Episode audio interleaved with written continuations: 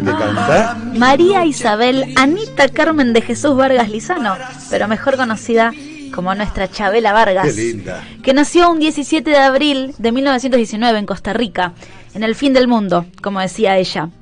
Fue una niña muy maltratada por sus Oh, padres. Dios mío, por Fue una niña niño, como le decían sus amigas, una niña rebelde. Y ella desde muy chica tenía una obsesión que era irse de Costa Rica. Finalmente a los 17 años se fue, se escapó, se fue a México, el país del cual se enamoró y que se enamoró también de Chabela. Cuando empezó a cantar, eh, empezó en los lugares obvios, con los mejor dicho, con los looks obvios, con maquillaje, con tacos, con vestidos, y vemos las fotos de Chabela de joven con ese pelo largo, negro, divino. Pero no pasaba nada, no pasaba nada. Y después se sinceró un poco con, con ella Con misma. ella misma, claro. Se puso pantalones, que en esa época no se usaban pantalones. Se puso un poncho y se puso a tocar la guitarra y se ató el pelo. Y ahí eh, empezó a, a hacer lo, lo contrario a lo que hacían las mujeres en ese momento, las mujeres mexicanas, que eran muy coquetas, que ponían las manos en jarra acá en la cintura, ¿no? Las cantantes de ranchera mexicanas. Ella hizo todo lo contrario. Eh, empezó a cantar La Macorina, que era fue una canción que inmortalizó ella, que era sobre la primera mujer chofer de La Habana. Fue la primera mujer que tuvo licencia para conducir a principios del siglo XX.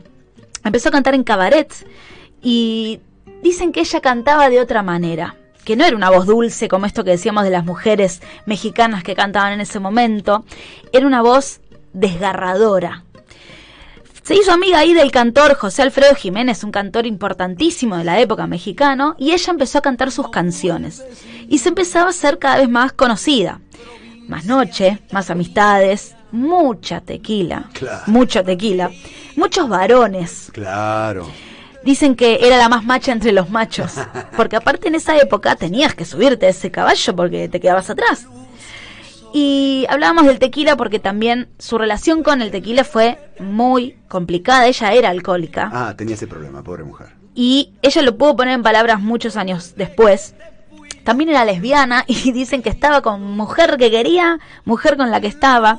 Pero bueno, estaba en una sociedad que es la, la mexicana, una sociedad muy hipócrita, misógina y muy violenta, ¿no? Y ella decía, yo no puedo andar con un cartel que diga que soy lesbiana.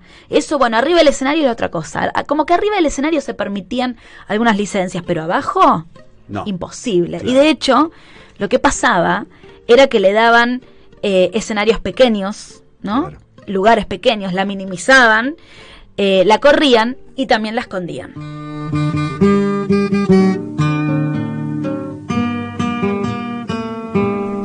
En 1940, alrededor por ahí, conoce a Frida Kahlo, que es una historia de amor muy conocida. De hecho, hay una foto de ellas tiradas en el piso, Sí. muy hermosa, las dos riéndose. Eh, ella vivió con Frida Kahlo y con Diego Rivera, hasta que Frida en un momento le dijo, no te puedo atar a mis muletas y a mi cama, vete. Qué. Y ella abrió la puerta y no volvió más. Mira. Fue una, una historia de amor muy hermosa, igual se puede buscar más información, acá tenemos que contar los rasgos más importantes. Ella era muy solitaria y hablaba constantemente de la libertad que le daba también esa soledad, ¿no? Decía, el amor existe, pero es un rato. Entonces, Qué eh, buena frase. en esa e- tiene una frase Chabela Vargas que es para tatuárselas. En esa época su alcoholismo se fue agravando y dejaron de contratarla y dejó de cantar porque se, se caía arriba del escenario. Era tremendo. Y dejó de cantar. El alcoholismo es una enfermedad de la soledad, dijo en una entrevista. Y en esa época vivía de lo que le daban sus amigos. Vivía mm, sin nada, sin comer a veces.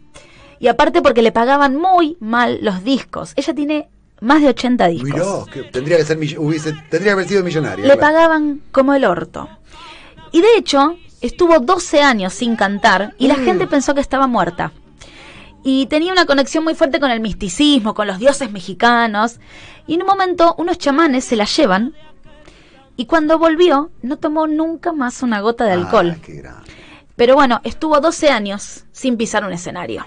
Es una mujer, es una yunca que anda por, por los campos de, de Guantepec, el, istmo de Tehuantepec. Y en las noches cuando había una boda, apareció desnuda. Eh, la echaron río arriba y llegó desnuda a donde estaba la novia.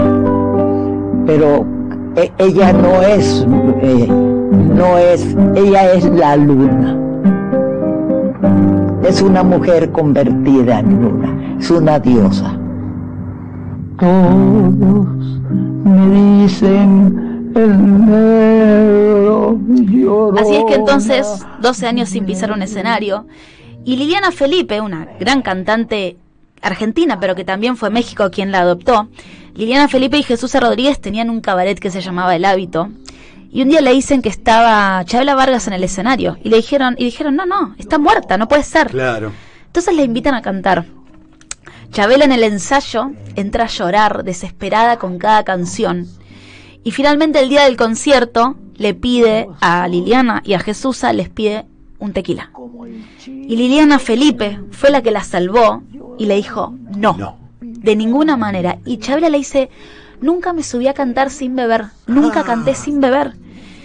Y Liliana Felipe le dijo, bueno, le decimos a la gente que se vaya. No te voy a dar tequila. Chabela Vargas tomó aire y subió al escenario, sin haber tomado tequila, por supuesto, y ahí empezó una nueva vida para Chabela Vargas. La invitaron a España, empezó a cantar en España, se hizo muy amiga de varios españoles conocidos como Pedro Almodóvar, de hecho, en las películas de Pedro Almodóvar hay muchas canciones de Chabela cantadas por ella. Eh, y, y Pedro Almodóvar dijo que Chabela con las canciones como que interpretaba los personajes de su película. Y había una comunicación como de uno a uno con las canciones de Chabela. Y en España empieza como una nueva carrera, empieza como un renacer. Y de hecho pisa por primera vez un teatro. En México nunca había estado en un teatro. Siempre había estado, como habíamos dicho antes, en lugares chiquititos, Clubes, escenarios chiquititos, claro. cabaret. Y es la primera vez que pisa un teatro. Chabela dijo, fui la primera persona en México, la primera mujer en realidad, que se atrevió a cantarle a otra mujer. Finalmente logra actuar en el Teatro Bellas Artes de México y en 2007 en el Auditorio Nacional de México. En julio, justo antes de, morir, eh, viaja por última vez a Madrid a despedirse de, de sus amigos, de sus amigas, de los teatros, de ese país que la abrazó y que la reconoció. Eh, me voy a morir a México, le dijo ahí a su representante y sus amigas. Esto fue en julio, ¿no? Donde actuó en Madrid a los 93 años, Fua. en julio. En agosto falleció. Mira, O sea, cantó hasta un mes antes de morirse. En una entrevista había dicho que era un privilegio haber nacido mujer. Dejó más de 80 discos, canciones, unas versiones de canciones de boleros que son insuperables. Les recomiendo, hay un documental en Netflix que se llama Chabela y hay un especial en Canal Encuentro de Chabela, muy, muy lindo. Y también les recomiendo que busquen los videos, porque Chabela cuando cantaba hacía una cosa con los brazos, con las manos, abría, decían que, se- que había, abría los brazos como una paloma. Eh, y hay que mirarla cuando canta, porque hay una vivencia en cada palabra que dice. Vos decís, esta mujer se va a morir, termina esta canción y se muere, porque tenía Entregaba todo. Una, manera de interpretar tan sincera, pero tan sentí esto que decíamos al principio, cantaba de una manera desgarradora. Pero bueno, a los 93 años había fallecido Chabela Vargas. Un mes antes había estado actuando en Madrid y un 17 de abril de 1919 nacía. Así que acaba un pequeño recordatorio, un pequeño homenaje a la dama del poncho rojo, Chabela Vargas. Feliz cumpleaños, estés donde estés.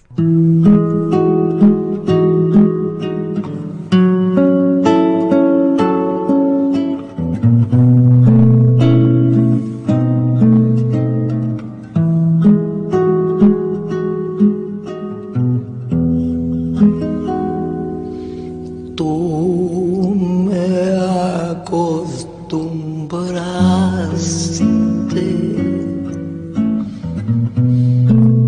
a todas esas cosas y tú me enseñaste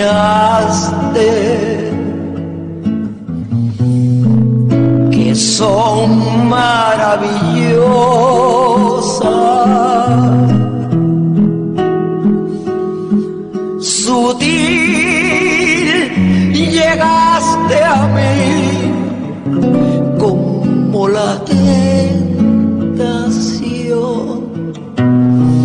llenando de ansiedad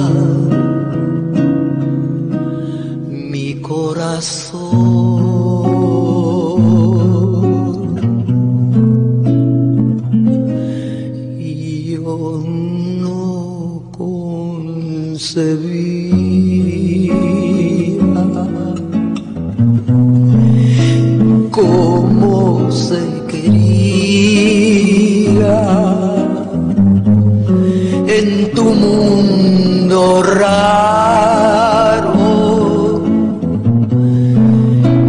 y por ti aprendí